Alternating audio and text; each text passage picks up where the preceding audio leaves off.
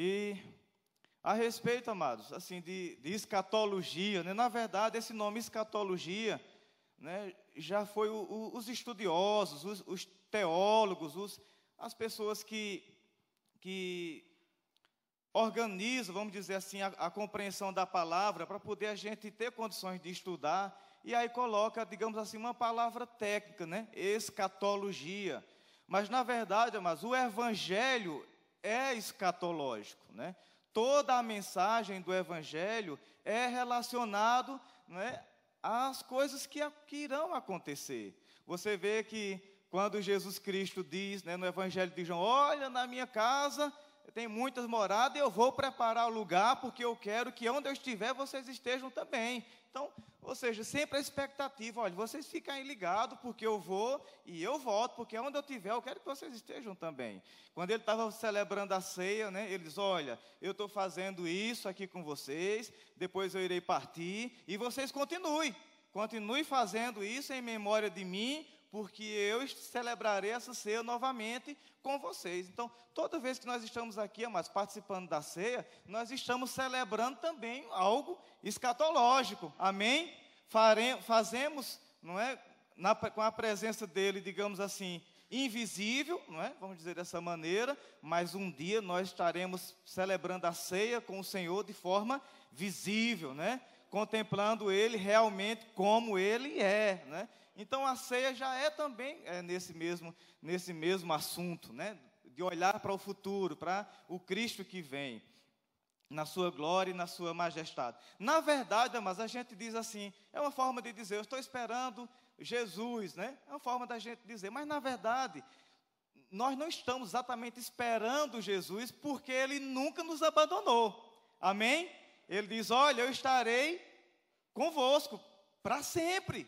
Né? Eu estou com vocês. Então, a gente está esperando o quê? A manifestação da sua glória. Amém? Quando ele virá em glória e majestade, porque ele continua conosco. Não é assim? E, amados, todo, toda a história do Evangelho é com esse olhar. Olha para frente. Jesus Cristo vem. Aguarda, fica na expectativa, né? Vive o dia de hoje como se hoje fosse o dia, não é assim? Então, todos, é, toda essa, essa, esse envolvimento, toda essa expectativa, toda essa forma de se portar é com um olhar lá no futuro. O apóstolo Paulo diz: olha, se a gente espera em Cristo, né, somente nas coisas aqui dessa vida, a gente está vivendo com as pessoas mais miseráveis. Se a gente, a única expectativa que a gente tem em Deus são coisas, digamos assim, naturais, né, do dia a dia, a gente ainda não compreendeu o que de fato é, é a expectativa é, em Cristo. Então, estudar, mas esses assuntos vai produzir em nós um sentimento de, de valorizar realmente o que importa, de colocar o nosso olhar em Cristo, nos valores eternos, na, no cumprimento das promessas. Amados, olha, a gente vai, vai se desligar de muitas coisas. A palavra diz: olha, eu não quero ninguém, nenhum de vocês é, embaraçado com as coisas dessa vida. Às vezes a gente não, não, não vive 80 anos, mas está envolvido com um problema que nem 200 anos dava, dava para resolver. Mas uma coisa só é necessária.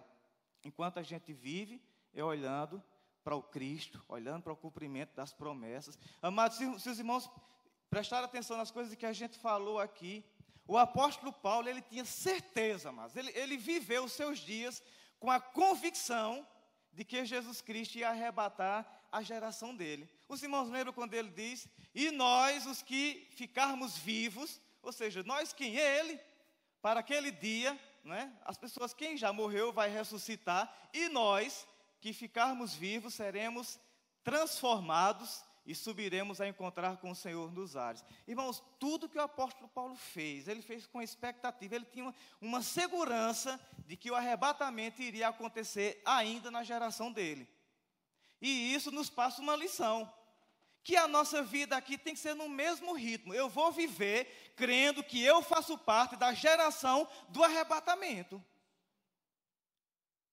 O que, o que é que isso muda? Muda em quê? Muda todo o meu comportamento da vida. Eu não vou aguardar, eu não vou guardar ressentimento. Eu não vou alimentar mágoa. Eu não vou criar desejo de vingança. Eu não vou colocar o meu coração nas riquezas. Eu não vou colocar o meu coração nas. Mas a gente vai estar com, com um olhar totalmente focado no Senhor. Eu vou viver hoje, porque pode ser que hoje seja o dia. E aí, amados, passou dez anos, cem anos, não é? Mil anos, o apóstolo Paulo morreu. E o arrebatamento não aconteceu na geração dele. Porém, amados, ele partiu com uma segurança, dizendo: Eu estarei com Cristo, que é infinitamente melhor. Porque para mim, o viver aqui é Cristo. É como alguém, só fala em Jesus, só fala em Jesus, só fala em Jesus. O viver é Cristo. E o morrer é lucro. Ele viveu, ele viveu por aqui, mas com essa expectativa. E eu estou dizendo para os irmãos que a gente tem que seguir no mesmo caminho. Passar a nossa trajetória de vida aqui com essa expectativa. Sabendo, mas que quando chegar o dia da nossa partida, não é? Seja porque cumprimos o propósito, seja porque nossos dias terminou aqui, não é? a gente vai estar com Cristo. Mas se a gente não tiver com Cristo por ocasião né, do arrebatamento, ou seja, né, ele veio, a gente subiu, a gente por acaso morreu antes, amado, se isso acontecer, ainda assim também estaremos com Cristo. Estaremos com Cristo, ou pelo arrebatamento, ou pela nossa partida, ou de um jeito ou de outro, estaremos com Cristo. Amém? Então isso tem que ser uma segurança para nós. Amados, olha, tem um texto aqui em Hebreus, capítulo 2. É, é importante eu trazer esse, é, a gente trazer esse texto, mas veja Hebreus capítulo 2, versículo 14. Hebreus capítulo 2. Olha aqui, irmãos, veja esse texto. Eu não sei, ele é pouco conhecido, eu vejo poucas pessoas falando sobre ele, mas olha o que aqui diz. E, visto como os filhos participam da carne e do sangue, também ele participou das mesmas coisas, para que, pela morte, aniquilasse o que tinha o império da morte, isto é, o diabo, e livrasse todos os que, com medo da morte, estavam por toda a vida sujeitos à servidão. Amados, esse texto aqui, ele diz o seguinte: olha, Satanás aprisionou muitas pessoas, tornou pessoas escravas, a, com o pavor da morte, ameaçando com, com a morte, é, colocando a morte como um assombro, como um, um terror. Muitas pessoas viveram de forma com, com pânico, perturbadas, amedrotadas a respeito desse assunto, porque por causa disso Satanás colocou essas pessoas em prisão, mas Jesus quebrou essa, essa servidão, porque ele, passando pelas mesmas coisas, ele, por meio da morte, provando que morrendo e ressuscitando, e garantindo para nós também a mesma condição de ressuscitar, a morte perdeu o seu veneno sobre nós. De forma que Satanás hoje não pode mais nos perturbar, dizendo: Uh, você vai morrer, uh, vai morrer. Amados, para nós, o viver é Cristo e o morrer é lucro. Você percebe isso, amados? Sobre essas coisas, a incerteza da eternidade, isso não é problema para nós. Claro que a gente quer viver, quer, ver, quer desfrutar da longevidade, viver as nossas gerações, os nossos filhos. Ah, mas isso são coisas naturais. Porém, nosso coração não está nessas coisas. Pelo menos não deve estar. Tem uma música que minha esposa canta em casa, às vezes ela está lá e bota o, o, o, celular e fica cantando essas músicas. Eu nunca disse isso a ela, mas vou dizer agora. E às vezes eu fico triste, amados, com a música que ela bota lá. Me dá uma, um desapontamento assim. Mas não é porque que a música é feia. A música é muito linda. Na verdade, ela tem um bom gosto. Mas a, a, eu não lembro como é a música, mas a música diz mais ou menos assim: é, nada é melhor do que o, o teu amor, Cristo, por mim. E ela fica cantando lá: nada é melhor, nada é melhor do que o amor de Deus por ela. Não existe nada nessa vida que seja melhor para ela do que o amor de Deus por ela. E, a, e eu fico meio assim, meio, meio ciumado, porque porque eu perco para Cristo no coração dela. Os irmãos entendem isso? Eu perco para Cristo, né? E aí, eu, assim, eu, eu tento ajeitá-la, né? Eu vou cercando, eu quero cercá-la, eu quero agradá-la, não é? Algum, vou na rua alguma vez, trago um chocolate e vou tentando cercá-la de carinho, de afeto, de alguma maneira, tento ajeitar, agradar e ela, e ela gosta do meu agrado, entendeu? Ela fica toda fofa, mas ainda ela é capaz mas ainda assim ela é capaz de dizer: nada é melhor do que o amor de Deus por mim. Olha que coisa maravilhosa, amados. E, e, de fato, esse deve ser um sentimento em todos, em todos nós aqui. Nós temos o agrado da nossa mãe, do pai, do filho, a gente uma coisa, a outra, não é? Os filhos têm a corda do nosso coração, não é? é nossos pais, para quem ajeita, para quem agrada os pais, né? É, às vezes uma pessoa já tem 80 anos, um exemplo, uma pessoa pode ter 80 anos e aí a mãe falece, um exemplo. Aí a pessoa tem aquele sentimento, eu estou órfão, minha mãe faleceu. A pessoa com 80 anos, não é? A mãe faleceu, se sente órfão. Mas por quê? Por causa do, do, apego, da ligação, do sentimento. E assim, mas a gente vai criando raízes e relacionamento. Mas essa é uma certeza: nada pode ser melhor para nós, isso de convicção, do que o amor de Deus. Amém?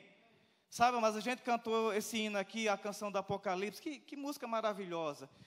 É, é, existe, amados, um, um perigo muito grande da gente passar a nossa vida toda é, envolvido com as coisas da igreja, né, com as atividades, com as programações, e não desenvolver um amor por Cristo. Pode ser que a gente se acostume a fazer todas as coisas e não conheça Cristo. Venha para cá porque é obrigação de vir. Faz as coisas porque tem que fazer, receber um cargo, uma função. É o, você está na escala hoje, você está na programação hoje. E a gente cumpre todas as tabelas, mas sem desenvolver um amor por Cristo.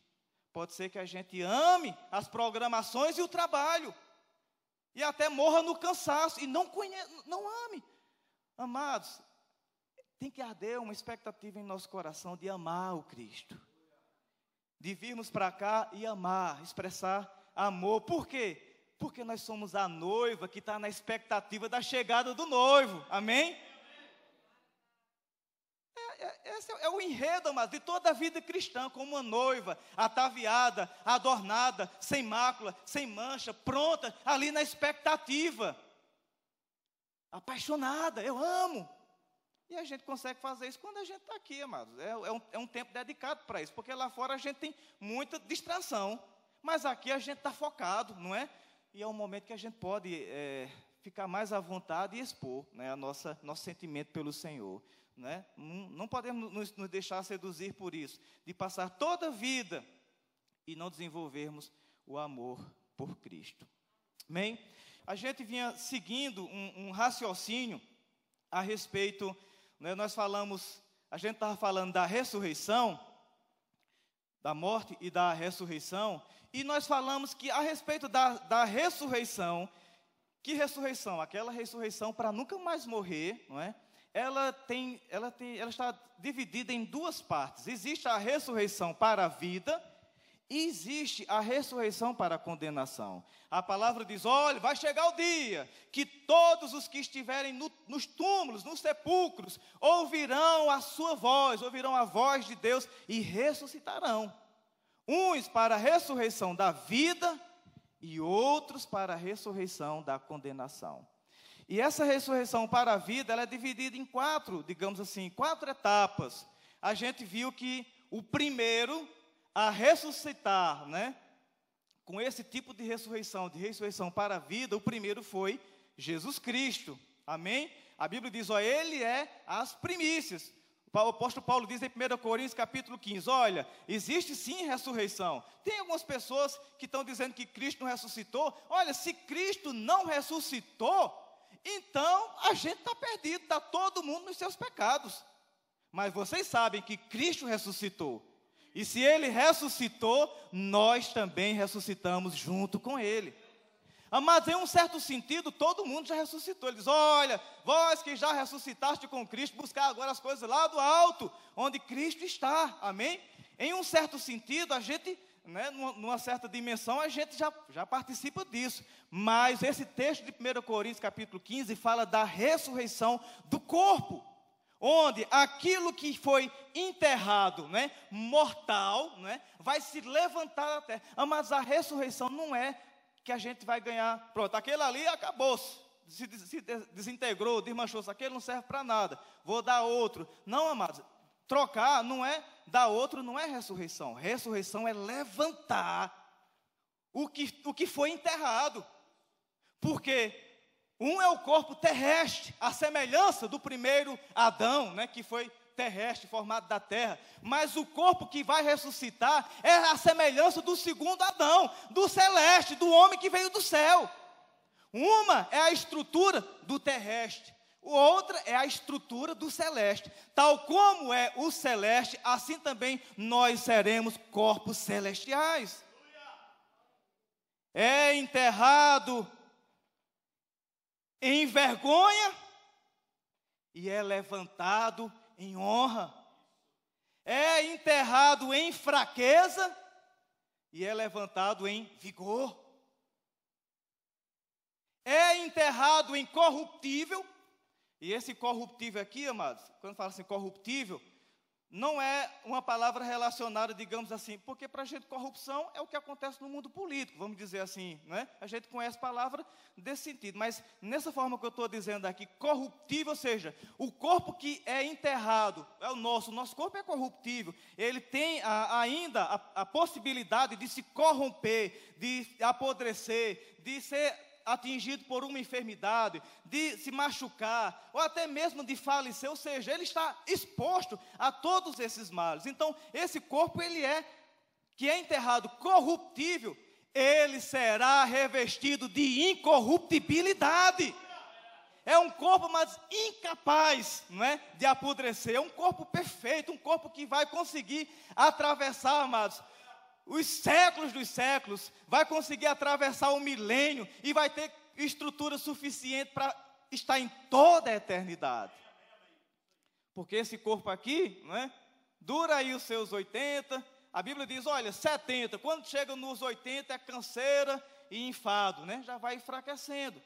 Mas o corpo que vai ressuscitar, ele é incorruptível. É um corpo de honra, é um corpo de vigor, Amados, eu tenho para mim que a gente vai ter uma força é, excomungal, né? uma força, sei lá, uma força, é, porque ele vai ser levantado com vigor. E aquilo que era corruptível, incorruptível. Esse será o nosso corpo, semelhante ao de Cristo, amados. Então, na ressurreição, a gente é, percebeu aqui, não é? Então, a gente vinha seguindo esse quadro, os irmãos estão acostumados com ele. Então aqui Jesus vem, né, e morre, aí ele ressuscita. Então ele é o primeiro a ressuscitar. E depois que ressuscita, amados, tem um julgamento. Jesus ressuscitou, não é, com o corpo glorificado e foi à presença do Pai, não é, para passar por um julgamento. E quando ele chega na presença do Pai, o Pai fica satisfeito. Por isso que diz: Olha, você desceu, não é? As regiões mais baixas, se humilhou à forma de servo, até se, se expôs à morte de cruz, uma morte vergonhosa. Morreu, ressuscitou, e nessa ressurreição, né, ele se apresenta ao Pai, e o Pai fica satisfeito, se alegra, diz: Olha, recebe tudo de volta. Toda a glória que você tinha aqui antes de descer para esse mundo. E diante de você, toda língua confessará, e todo joelho se dobrará, que Jesus Cristo é o Senhor. Quem é toda língua, mas toda língua. Nossa, mas as pessoas hoje, né, ridicularizam muitas vezes do Cristo, né? Ah, esse Jesus, esse Jesus, ridiculariza tal. Mas amados, mas chegará o dia toda língua. Às vezes, amados, olha, vocês têm ideia de, de autoridade.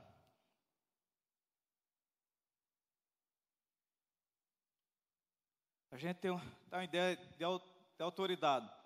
Às vezes você vai numa audiência, está lá, a, a, a plateia aqui bancada, todo, aí fica lá todo mundo sentado conversando, uma conversa, um, pergunta uma coisa, a outra, todo mundo sentado. Aí quando diz, lá vem o juiz, pronto, silêncio, ninguém fala mais nada, porque, ó o juiz, quem é doido de dizer alguma coisa?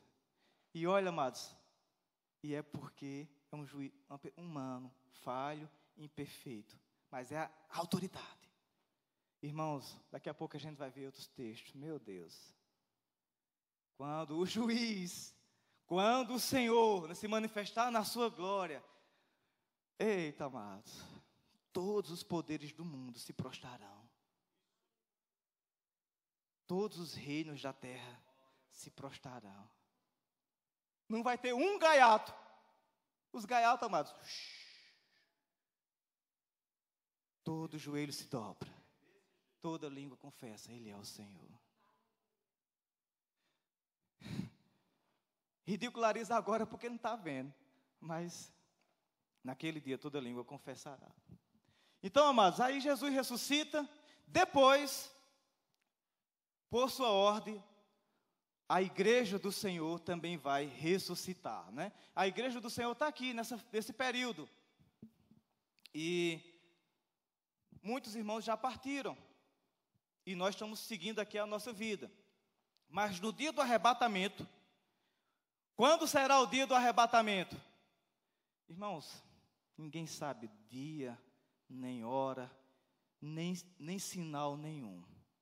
A Bíblia diz que é na velocidade de um piscar. Quando o Senhor der a ordem, quando Ele der o alarido, ao som da trombeta, quando Ele der a ordem, amados, numa questão de segundos, frações de segundo, quem morreu em Cristo, as pessoas que partiram para a eternidade, hoje elas estão com o Senhor, o corpo está na sepultura, mas o espírito está lá com o Senhor, numa questão de segundo, amados, esse corpo ele sai da terra totalmente regenerado. O espírito que está lá na eternidade com o Pai se une ao corpo, o corpo se levanta totalmente regenerado, sobe ao encontrar com o Senhor, e nós, pela fé, amém? Quando eu digo isso, nós, é crendo que a gente vai estar vivo, que não iremos passar pela morte, vamos dizer dessa maneira, que nós somos a geração do arrebatamento, por que isso é prepotência? Não, mas é porque o apóstolo Paulo viveu dessa maneira. Nós, os que estivermos vivos, seremos. A gente não vai, amados, morrer, tipo assim, estou aqui, aí o arrebatamento é agora, e puf, morreu para. Não, a gente não vai passar pela morte. O corpo vai passar por uma transformação. As pessoas dizem com brincadeira, vai subir de tripa e tudo. Eu não sei, irmãos, o que, é que vai acontecer com a tripa, não sei mas o corpo nosso será totalmente transformado. Amém? Vai passar por uma transformação e a gente sobe para encontrar o Senhor nos ares. Amém? Você fica feliz com essa expectativa? E aí, amados, ele é perfeito, não é? Aí a gente sobe e vem para cá, ó. Vai estar com, com o Senhor. Num período chamado né, o tribunal de Cristo, é, desfrutando das bodas do Senhor que a gente vai falar daqui a pouco. Enquanto isso, amados, aqui na terra, aí começa uma situação bem difícil, amados. Vamos lá, a gente viu o que aconteceu. Vá para Daniel, no capítulo 9, versículo 27. A gente viu aqui que é, um, é todo um contexto que a gente está falando, não é? Esse período aqui, mas depois que a igreja é tirada da terra por ocasião do arrebatamento, né, nós estamos dizendo que o mundo não se acaba. A igreja vai subir, mas vai ficar pessoas. Mas olha, sinceramente, eu, eu, sobre esse assunto eu tinha, meu Deus, será que eu vou subir? Você sabia que a gente só pensa que é da turma que vai ficar? Porque a gente, meu Deus, eu tô, estou tô meio atrapalhado com algumas coisas. Será que eu vou subir mesmo? Irmãos, quem ficar, a situação vai ser braba, viu? Existem alguns programas de televisão que, que, que ensinam técnicas de sobrevivência. A pessoa é lançada no meio do mato e lá você se vira. é, é, é fogo, roupa, é, se vira. Não, é, tudo você vai viver dessa maneira. E aí, amado, se você não tiver a segurança de que você vai subir, então é melhor ir aprendendo essas coisas, entendeu? Para viver dentro do meio do mato, porque a perseguição será ferrenha. E versículo 27 diz: aqui é falando do anticristo. Amados, o mundo está sendo preparado, certo, para um império de um anticristo. O que é um anticristo? O nome dessa palavra, anticristo, é uma pessoa, é um, uma autoridade, é um governo que é contra qualquer coisa que se pareça com Cristo. Se for coisa que tem a ver com Cristo, com Deus, com, com, a Bíblia, com a palavra, esse império, esse homem da impiedade, da iniquidade, esse anticristo, ele é contra. E a gente percebe que o mundo está sendo preparado para isso. Você não consegue já perceber na, nas, nas, leis, na política, na, na vida, de que a, a, palavra de Deus, as coisas que a gente quer zelar pela palavra de Deus, ah, tem pessoas que, que vai fazendo com que não seja aprovado, que, que seja desconsiderado. Às vezes as pessoas não querem que, que a palavra de Deus seja anunciada nem nas ruas, nem nas escolas, mas isso ainda está leve. Porque é um, é um fenômeno que no mundo todo vai estar, vai estar acontecendo. O mundo, aos poucos, está sendo preparado para o, o governo do anticristo. Não aconteceu ainda, por quê? Porque a igreja está aqui. Agora, quando a igreja for retirada, aí o anticristo vai ganhar força para desencadear aquilo que está é, profetizado sobre ele. E ele diz: ó, e ele firmará aliança com muitos, aqui é falando do anticristo, por uma semana, não é? Então essa palavra aqui, uma semana, é aquela, aquele último período que eu mostrei lá para vocês. É o que vai acontecer quando a igreja for arrebatada. E ele firmará é, aliança com muitos por uma semana. E na metade da semana fará cessar o sacrifício e a oblação e sobre a asa das abominações virá o assolador. E isso até a consumação, e o que está determinado será derramado sobre o assolador. Depois que a igreja for arrebatada, vai continuar a gente aqui na terra. A vida vai seguir, porém, sem a presença da igreja. Quem é que vai subir? A igreja. Todos, amados. Se você reconhece que é a igreja do Senhor, você vai subir. E quem vai ficar? Quem não é igreja. E aí, é, nós entendemos, amados, pelo estudo da palavra de Deus, que no mundo todo existe três classes de pessoas. Existem três raças. A humanidade é dividida em três raças: judeus, que são os descendentes de Abraão. Nós não somos judeus, a não ser que você mesmo tem uma, uma, descendência. Mas uma vez que você aceitou Jesus como Salvador, você é igreja agora. E gentios, é fácil de saber quem é gentios, quem não é judeu. São todas as outras nações, todos os outros povos. Nós não somos judeus e nós não somos gentios. Quando a gente não tinha Jesus Cristo como Salvador, a gente era classificado como gentio, pertencíamos à nação brasileira, né, por nacionalidade. Mas quando a gente aceitou Jesus Cristo, nós deixamos de ser gentios e passamos a ser igreja. A palavra diz: olha, vocês não são desse mundo, não é? A gente diz por amar o Brasil, eu sou brasileiro, não é? E de fato, temos uma, uma nacionalidade, mas na verdade, no entendimento bíblico, nós não somos de nação nenhuma, nós não somos desse mundo, nós somos de onde? de lá, lá do alto, somos de Cristo. A nossa pátria está nos céus, de onde aguardamos o nosso Salvador. Amém? Então nós temos essa divisão de, de, digamos assim, de nacionalidade, não é?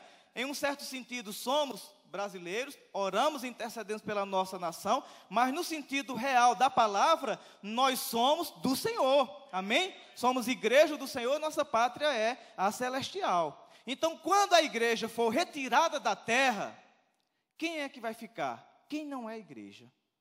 E quem não é igreja? As nações e os judeus, parte do povo judeu. E aqui, amados, vai acontecer aqui. Por que, e por que judeus vão passar por aqui? Mas Jesus veio para o que era seu. E os judeus não o receberam. Até ridicularizaram: Ei, esse aí não é nosso Deus, não.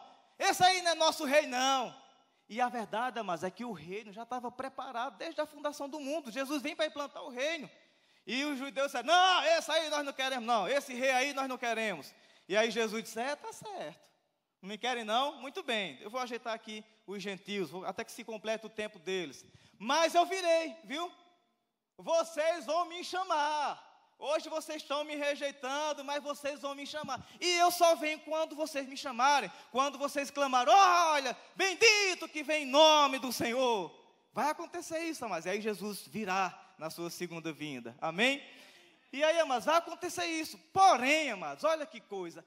Aqui serão dias terríveis e o anticristo, ele vai chegar. Porém, ele não vai se apresentar como sendo, olha, eu sou o anticristo. Não, mas ele vai se apresentar como solucionador de todos os problemas da humanidade. Eu vou estabilizar a economia, eu vou garantir a paz no mundo. Por isso Jesus diz: olha, quando vocês escutarem aí, olha, haja paz, fique ligado, porque haverá repetindo a destruição. Porque a paz será oferecida pelo anticristo, a segurança, ele vai oferecer. E aqui, mas tem um detalhe aqui, nossa, mas um, detalhe aqui incrível. Nesse período, ele fará cessar o sacrifício. A Bíblia diz que o anticristo fará alianças. É um homem, é? é um, um, uma autoridade, vamos dizer dessa maneira, e ele vai propor aliança com os governantes da terra. E vai fazer alianças, e ele vai ser a, a pessoa principal, né, sobre a influência de Satanás. Irmão, você sabia que nesse período, os judeus vão pensar que é ele que ele é o Cristo. E vão fazer aliança. Não todos, mas alguns vão pensar. E vão fazer aliança. Mas olha que coisa impressionante. Nesse período, lá você sabe que lá em Jerusalém não tem o templo. Né? O templo foi destruído. Né? Os irmãos conhecem um pouco da história. Não é? O templo, aquele templo bonito, né? onde era. Aquilo foi destruído. Mas nesse período, amados, lá o templo vai ser levantado. E aqui diz o quê? Que vai ter aquela atividade dos judeus lá no Antigo Testamento, né, de ou, trazer os sacrifícios, as ofertas, de fazer todo aquele cerimonial no templo, aquilo vai acontecer. O templo vai ser levantado, os judeus vão começar a fazer aquele preparativo de novo, trazer aquelas ofertas, e olha, e o anticristo vai chegar lá, amados. E vai, vai vão pensar que ele é o Cristo, porém, Tá tudo bem, mas quando chegar aqui, ó, na metade da semana, por, por, volta de três anos e meio, certo? Desse, desse período, ele vai mostrar realmente quem ele é. Ele vai dizer: olha, para tudo isso aí. Tira aqui, tira, tira aqui a arca, né? Tira aqui o altar, esses instrumentos, tira tudo isso aqui. Bota ali um trono. E quem, eu vou ficar no lugar santo. E todo mundo aqui vem para me adorar. E quem não quiser, morra. Os irmãos estão entendendo? Ele vai se revelar. Ele vai se manifestar quem realmente ele é. E ele vai fazer, ele vai cessar, vai mandar parar eh, os sacrifícios. E vai perseguir todo mundo que não concordar com o governo dele, com as ordens dele. Então será uma autoridade que vai ter força de governo, de autoridade, de, de política pública, mas também vai ser uma autoridade meio que, que espiritual, porque ele vai exigir para ele a adoração, porque ele quer se colocar no lugar de Cristo para ser adorado. A gente vê isso ainda em Daniel, no capítulo 2, é o, me, é o mesmo assunto. Tudo isso, mas vai acontecer nesse período. Aí a gente fica pensando, meu Deus, e agora? Onde é que eu vou correr? Irmão, você não vai estar tá lá não, amém? Você vai estar tá lá em cima com o Senhor. Aí você diz, ô oh, irmão Vasconcelos, mas eu tenho pena de quem fica. Então corra e anuncie essa palavra. É a única forma que a gente pode fazer para que pessoas não passem por isso. É se agarrando com essa palavra. Por quê? Porque vai de primeira classe, sobe antes. Amém? No versículo 43, capítulo 2, versículo 43 diz: Quanto ao que viste do ferro, é a mesma visão. misturado com barro de lodo, misturar-se-ão com a semente humana, mas não se ligarão um ao outro, assim como o ferro não se mistura com o barro. Essa parte aqui, ela quer dizer, vai se misturar por. É um reino que vai se misturar, mas por aliança, por casamento, por uma ligação, um acordo é, com poderosos da terra, vamos, vamos dizer assim. Mas não no final, quem vai querer prevalecer é o, o anticristo, ele vai impor né, o, seu, o seu governo. Então, mas isso vai acontecer durante esse período. Né? A Bíblia chama essa fase de princípio de dores e de grande tribulação. Ainda em Daniel, no capítulo 12, no, em Daniel, no capítulo 12, versículo 1, diz: E naquele tempo se levantará Miguel, o grande príncipe, que se levantará a favor dos filhos do teu povo. Olha, mas tem tanta palavra aqui que, que são detalhes. Aqui o anjo está falando com Daniel. E ele diz: Olha, o teu povo, o povo de Daniel, que é o povo judeu, não é? é o, o anjo vai se levantar a favor dos filhos do teu povo. Olha, Daniel, o anjo vai se levantar a favor da sua descendência. E haverá um tempo de angústia, qual nunca houve, desde que houve nação até aquele tempo mas naquele tempo livrar-se-á teu povo e todo aquele que for achado escrito no livro da vida. Será um tempo de angústia, mas o anjo virá para trazer livramento pra, para o teu povo. Vamos ainda, amados, em. Veja só, mas ainda nesse período né, de tribulação, é, Apocalipse capítulo 11, tem um texto que fala das duas testemunhas.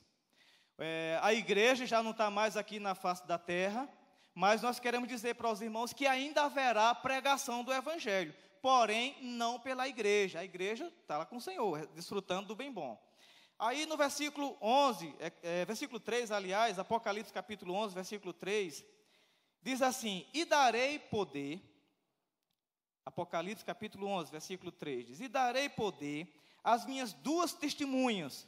Então, no período da tribulação, será levantado duas testemunhas e elas profetizarão por 1260 dias, vestidas de saco. E estas são as duas oliveiras e os dois castiçais que estão diante do Deus da terra. E se alguém lhes quiser fazer mal, fogo sairá da sua boca e devorará os seus inimigos. E se alguém lhes quiser fazer mal, importa que assim seja morto. Estes têm o poder para fechar o céu, para que não chova, nos dias da sua profecia, e têm poder sobre as águas, as águas para convertê-las em sangue, e para ferir a terra com toda sorte de pragas, todas quantas vezes quiserem. Sabe, a pregação do evangelho será de uma forma mais, é, é, digamos assim, intensa, né? E quando acabarem o seu testemunho, a besta que sobe do abismo lhes fará guerra, e os vencerá e os matará. E jazerão os seus corpos mortos na praça da grande cidade, que espiritualmente se chama Sodoma e Egito, onde o seu Senhor também foi crucificado.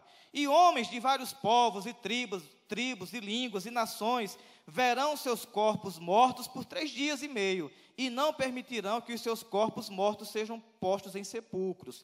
E os que habitam na terra se regozijarão sobre eles, e se alegrarão, e mandarão presentes uns aos outros, porquanto esses dois profetas tinham atormentado os que habitam sobre a terra. E depois daqueles três dias e meio, o espírito de vida, vindo de Deus, entrou neles, e puseram-lhe sobre os seus pés, e caiu grande temor sobre os que os viram. E ouviram uma grande voz do céu que lhes dizia: Subi para aqui.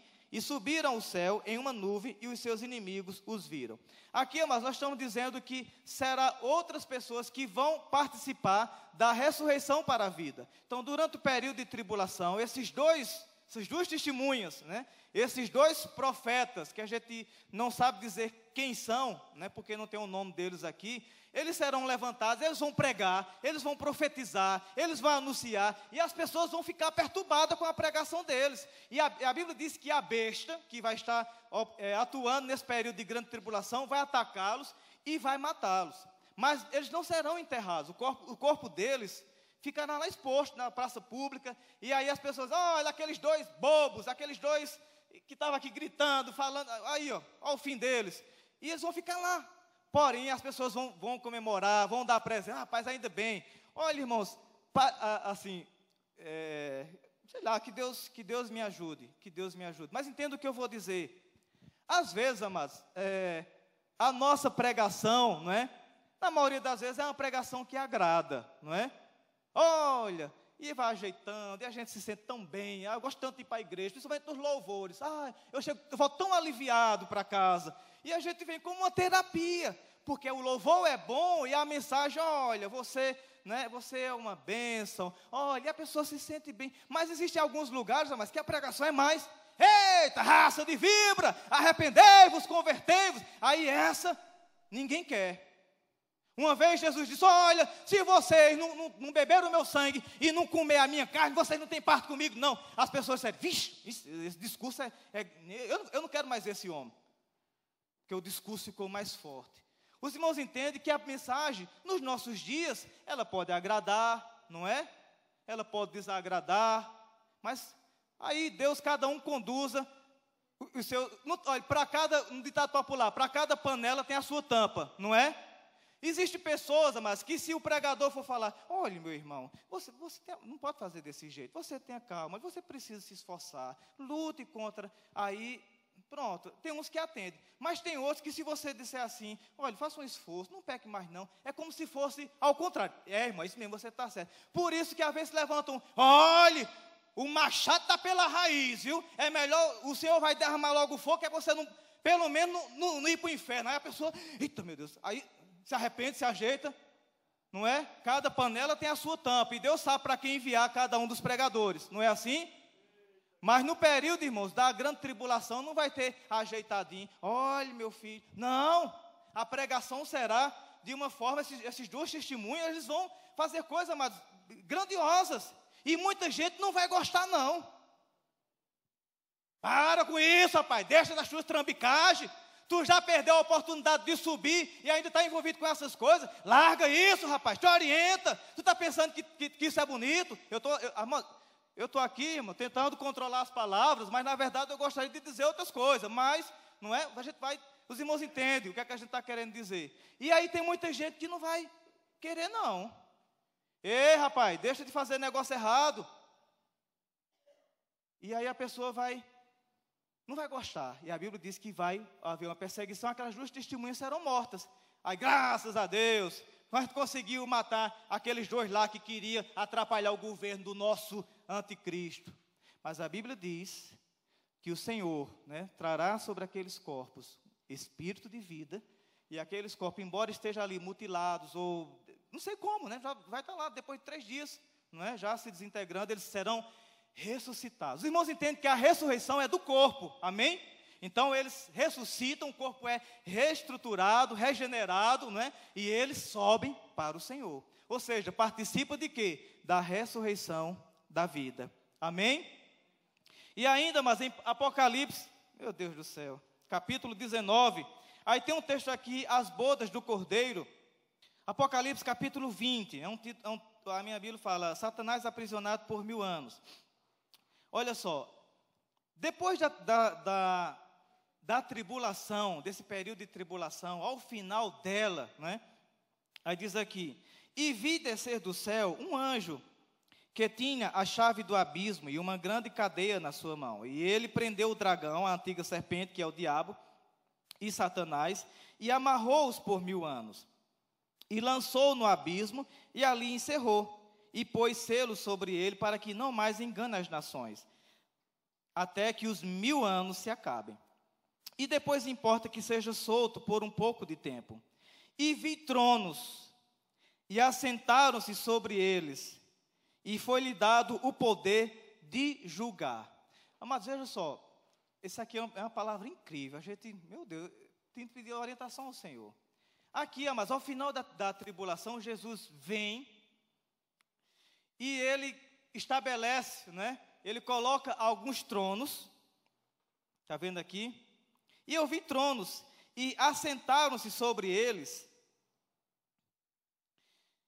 e assentaram-se sobre ele, foi-lhes dado o poder de julgar. Foi colocado tronos, e algumas pessoas sentaram ali, e a essas pessoas foi dado o poder de julgar.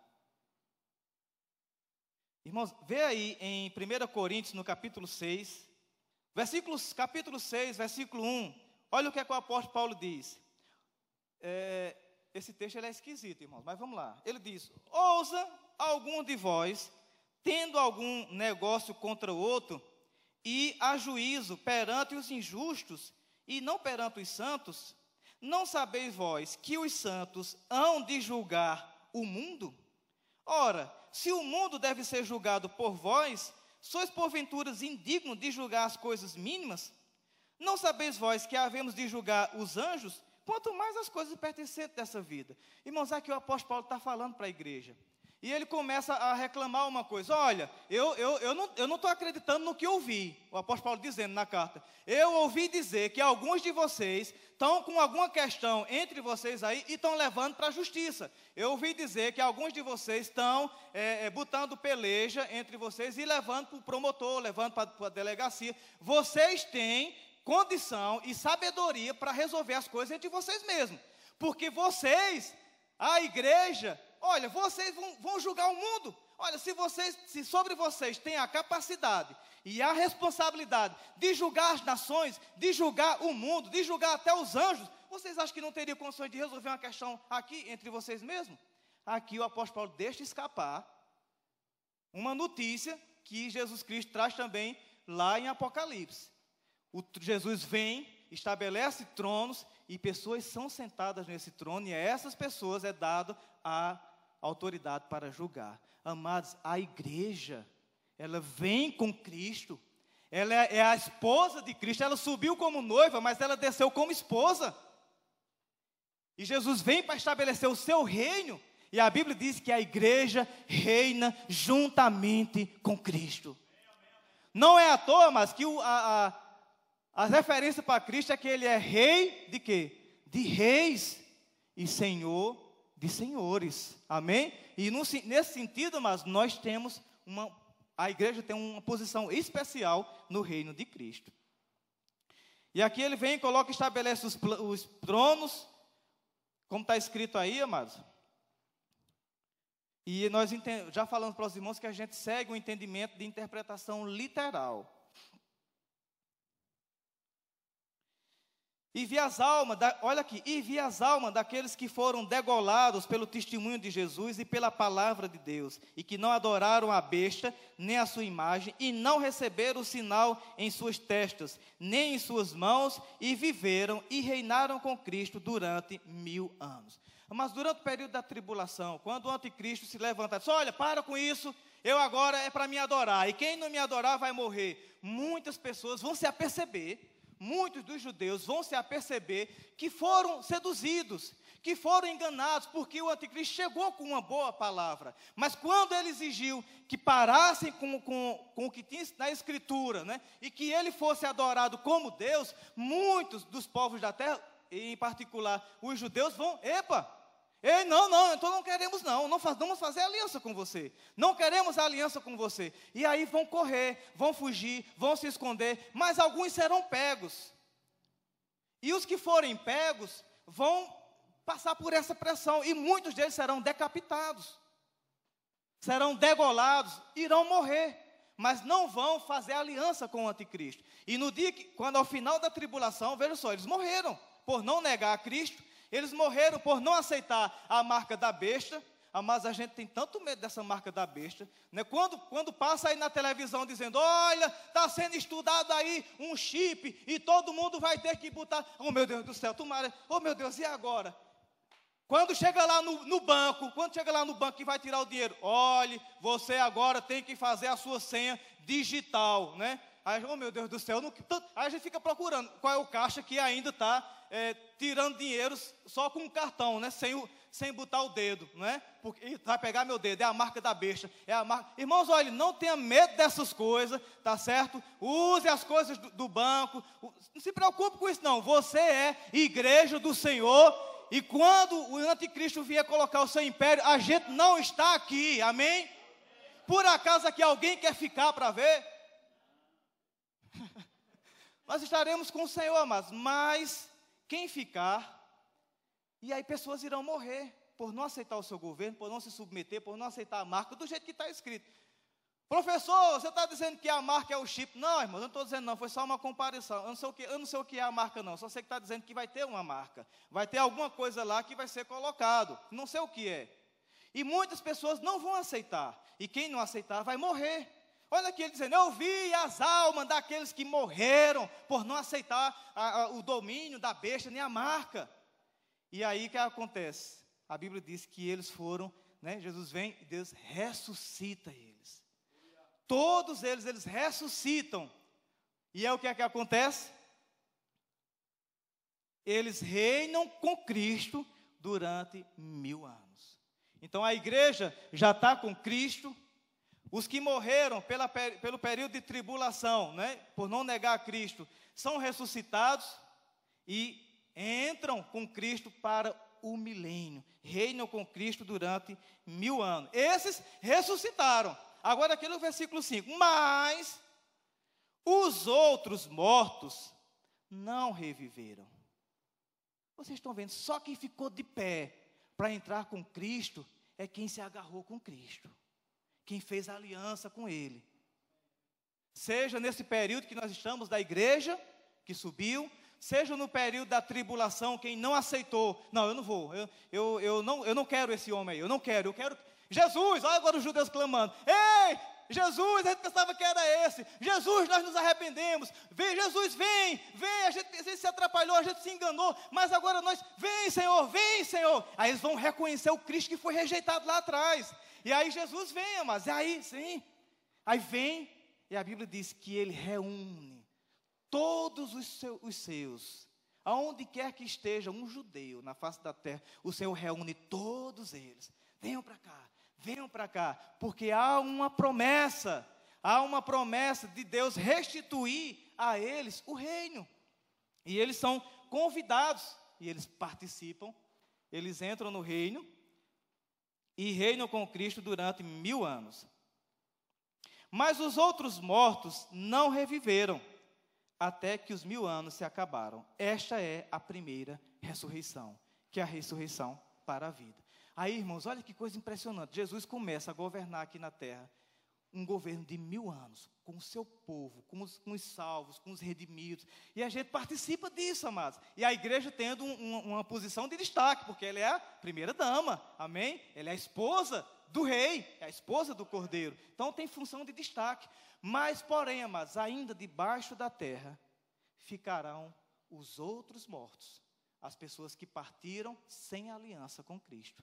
Eles não têm participação nessa primeira ressurreição, que é a ressurreição da vida. Eles ficam lá, os corpos. Onde é está o espírito dessas pessoas? Está no, no Hades, no lugar de, de tormento. Estão em outra dimensão. O espírito está lá no Hades. Mas os seus corpos ainda estão debaixo da terra por mil anos.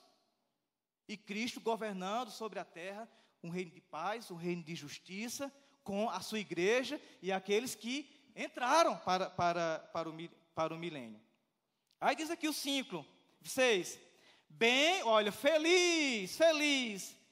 E a bem-aventurado e santo é aquele que tem parte na primeira ressurreição.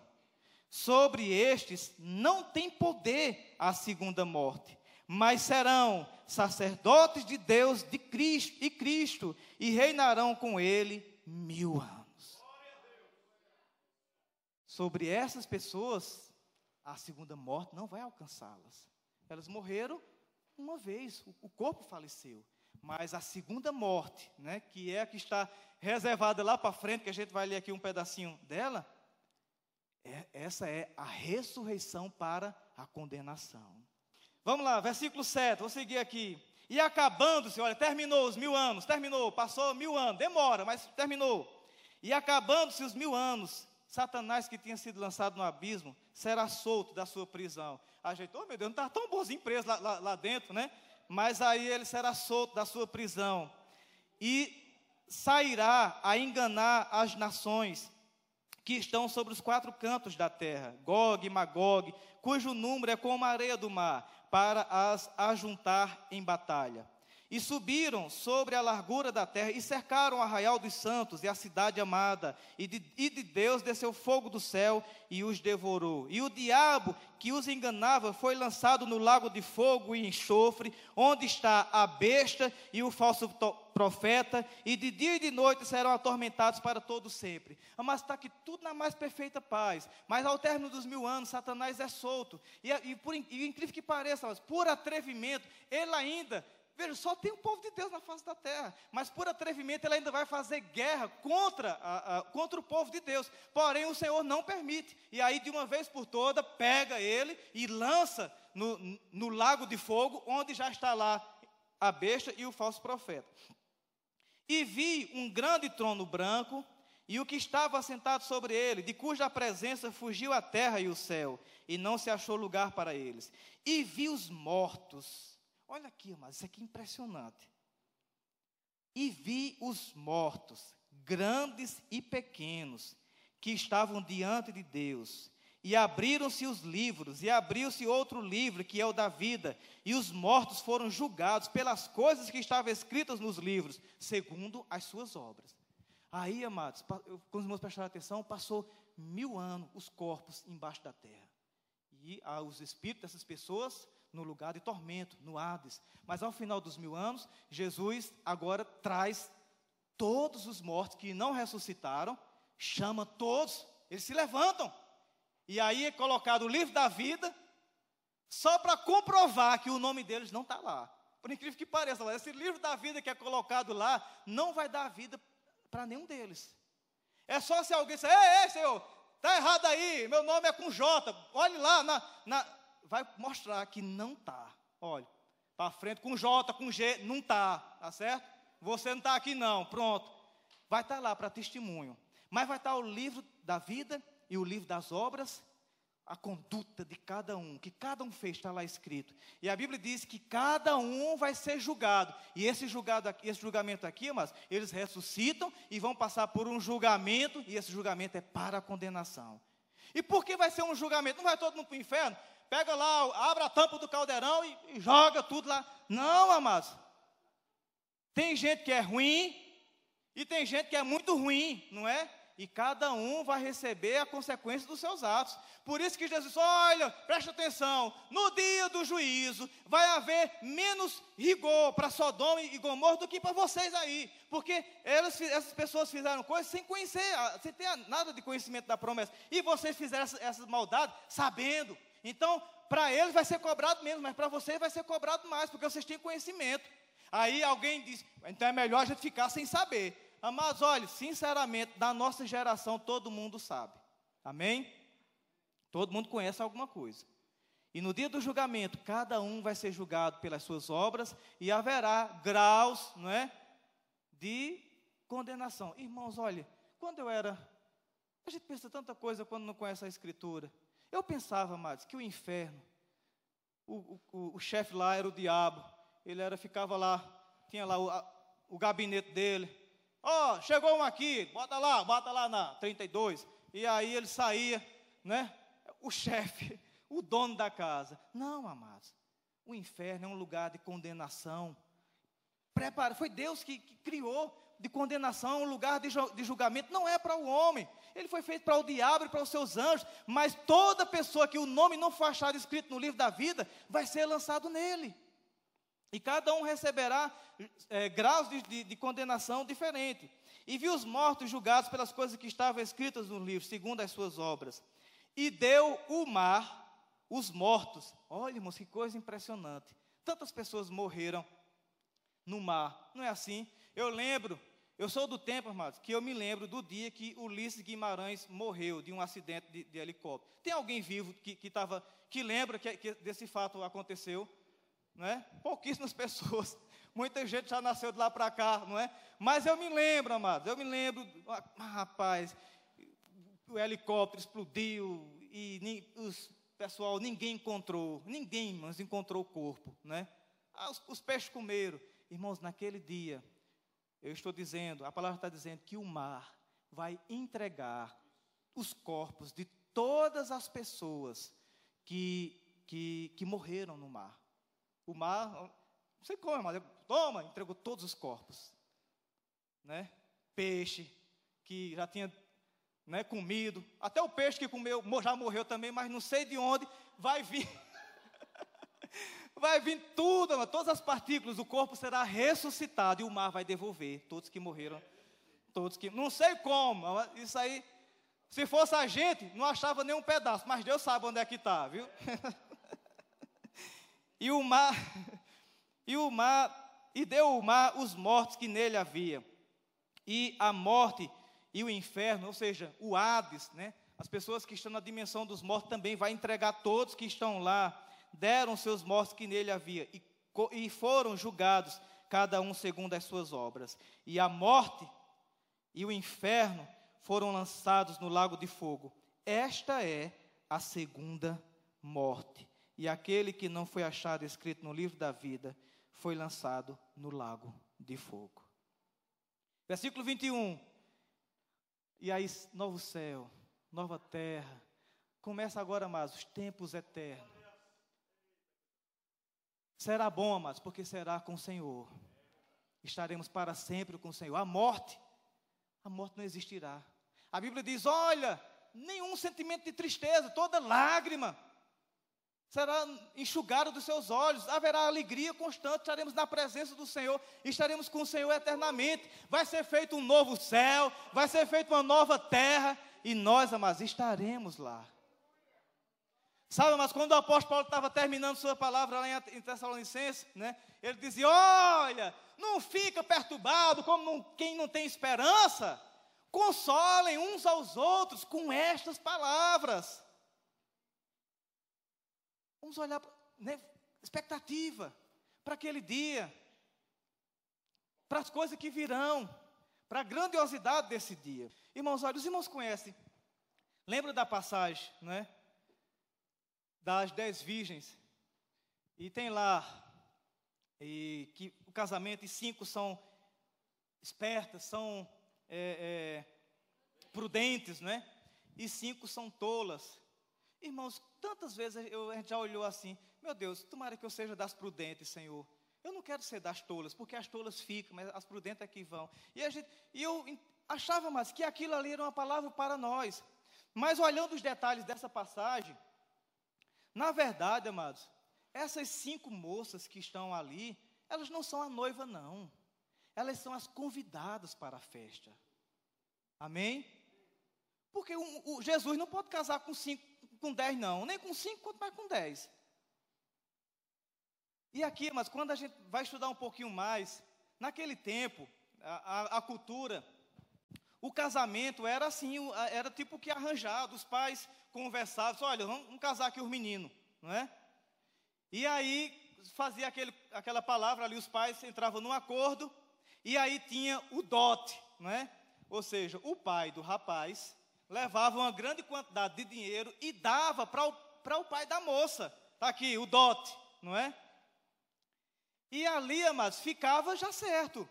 Aquela moça estava o quê? Comprometida, né? Com, com o rapaz. Era, às, vezes, às vezes era nova, muito nova ainda, mas desde cedo já estava é, combinado. Então o pai do rapaz, está aqui o dote, e disse que era uma boa quantia, não é? Eita, amados, eu não sei eu não sei se hoje ainda vale esse negócio do dote, né? Porque eu tenho duas, eu tenho duas moças, né? Duas meninas. Seria uma boa hora para esses dotes voltar, né? Mas aí o que é que dizia? Pronto, ele entregava lá os dotes e aí ele, ele, ele ia-se embora, porque às vezes só vinha deixar resolvido.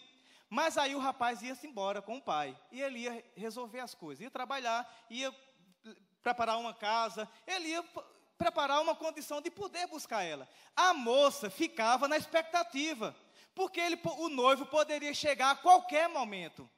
E quando ele chegasse, ela já tinha que estar pronta. Por quê? Porque ele já pagou. Os irmãos estão, estão entendendo?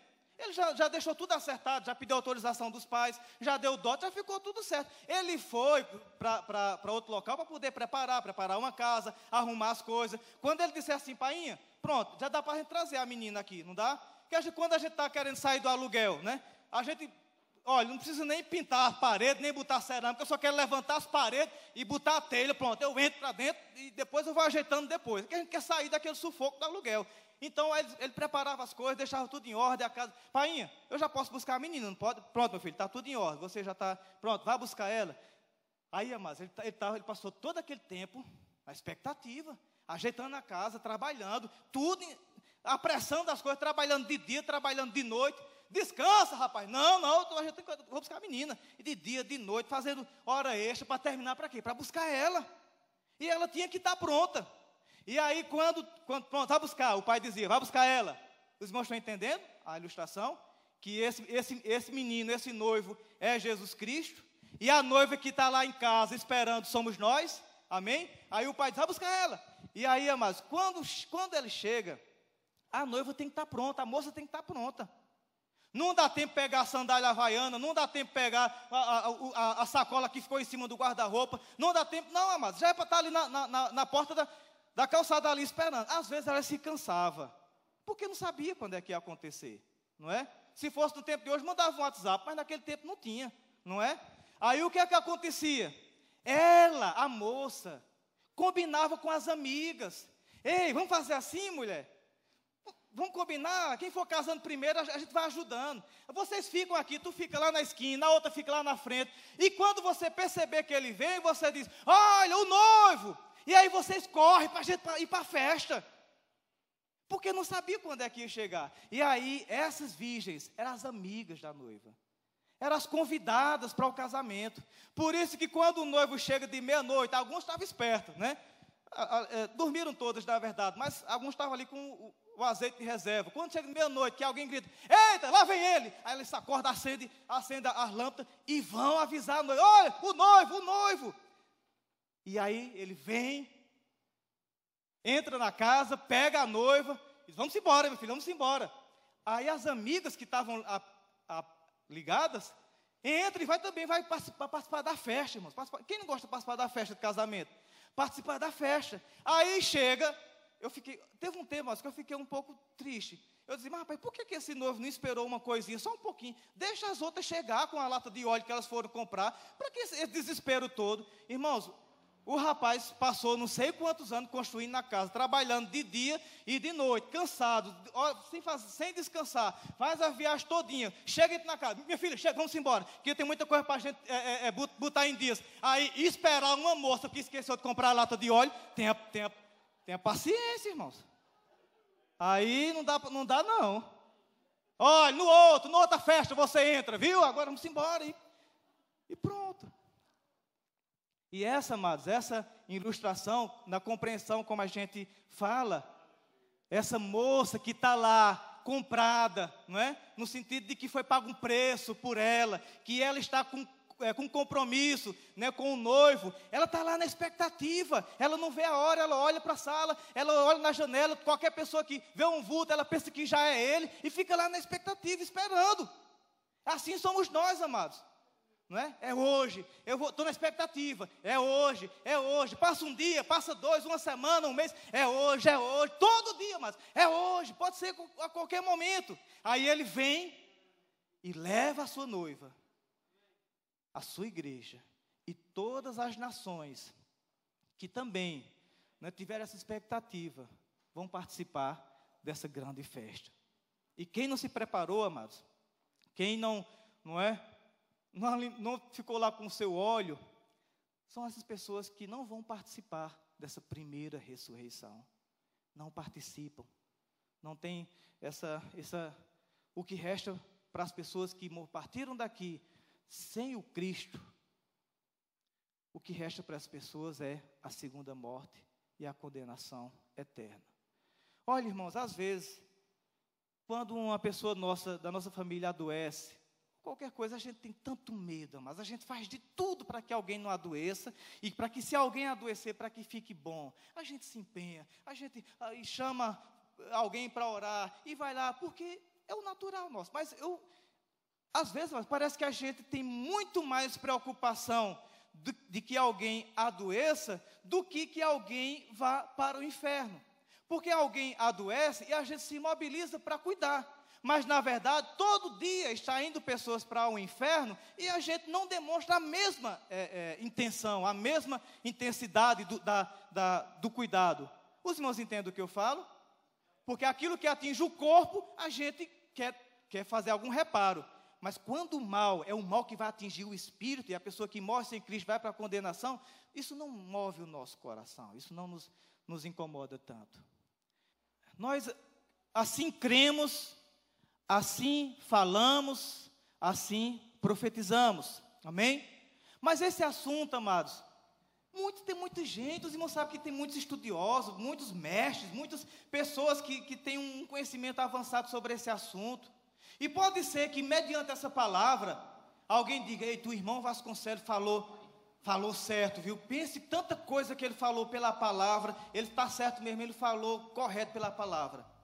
E pode ser que alguém diga: Eita, agora o irmão, pensa, o irmão deu uma viajada grande, viu? O irmão, alguém pode ser que não crê, como eu estou dizendo aqui, e venha é, é, falar, rapaz, o irmão viajou demais, fugiu demais. Deixa eu te falar uma coisa. Sabe, você precisa ter uma esperança. O que nós cremos, o que nós falamos, o que testemunhamos, o que testificamos, a forma como estamos vivendo, é crendo nessa esperança. Mas se você crê de uma maneira diferente, não venha dizer para mim não. Porque eu já estou crendo nessa esperança. Vá dizer para quem não tem esperança nenhuma. Porque você não fala para ninguém e para quem está crendo alguma coisa você quer menosprezar. Não, deixa a gente crendo dessa maneira e vá atrás de quem não tem esperança nenhuma.